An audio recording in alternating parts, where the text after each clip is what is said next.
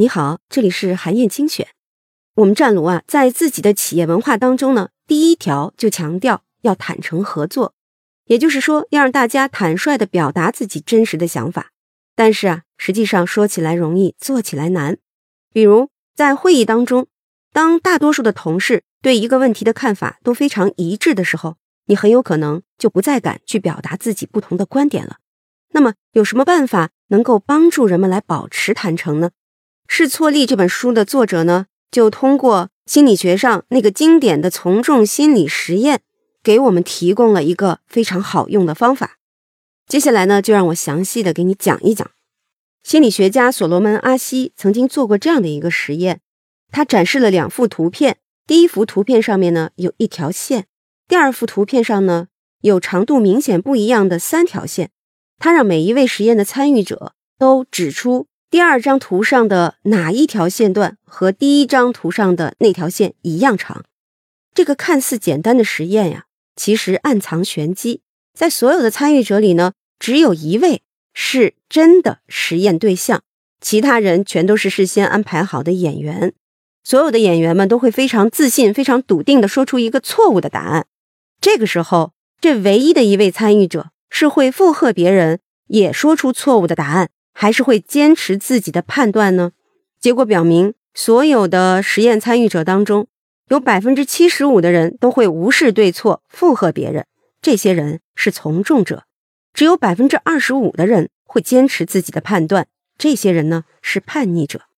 研究者继续探索，在这个实验结果的基础上，深入做了两个延伸实验。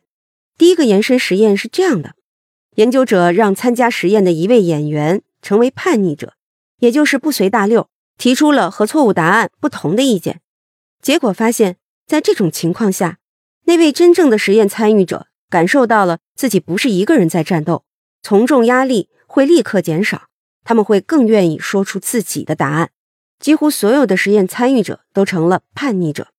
第二个延伸实验是这样的：研究者在演员当中加入了一个角色——脱线先生，说白了就是捣乱的。他会做出种种行为，给别人的感觉是很不靠谱。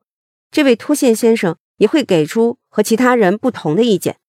虽然他这个人看起来不太可信，但是也能让真正的实验参与者减轻从众压力，更愿意说出自己的答案。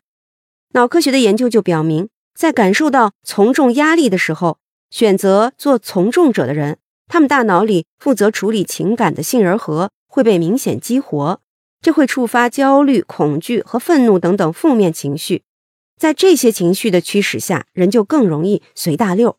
而选择做叛逆者的人呢，他们的杏仁核也会明显被激活，也会产生同样的负面情绪。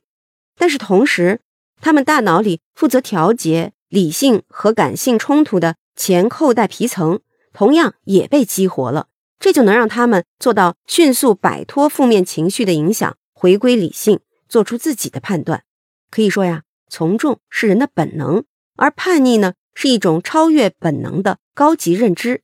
它的作用就是帮助你打破思维定式，激发你的创新能力。了解了以上这些知识啊，你就可以主动做出一些设计，避免人们陷入盲从。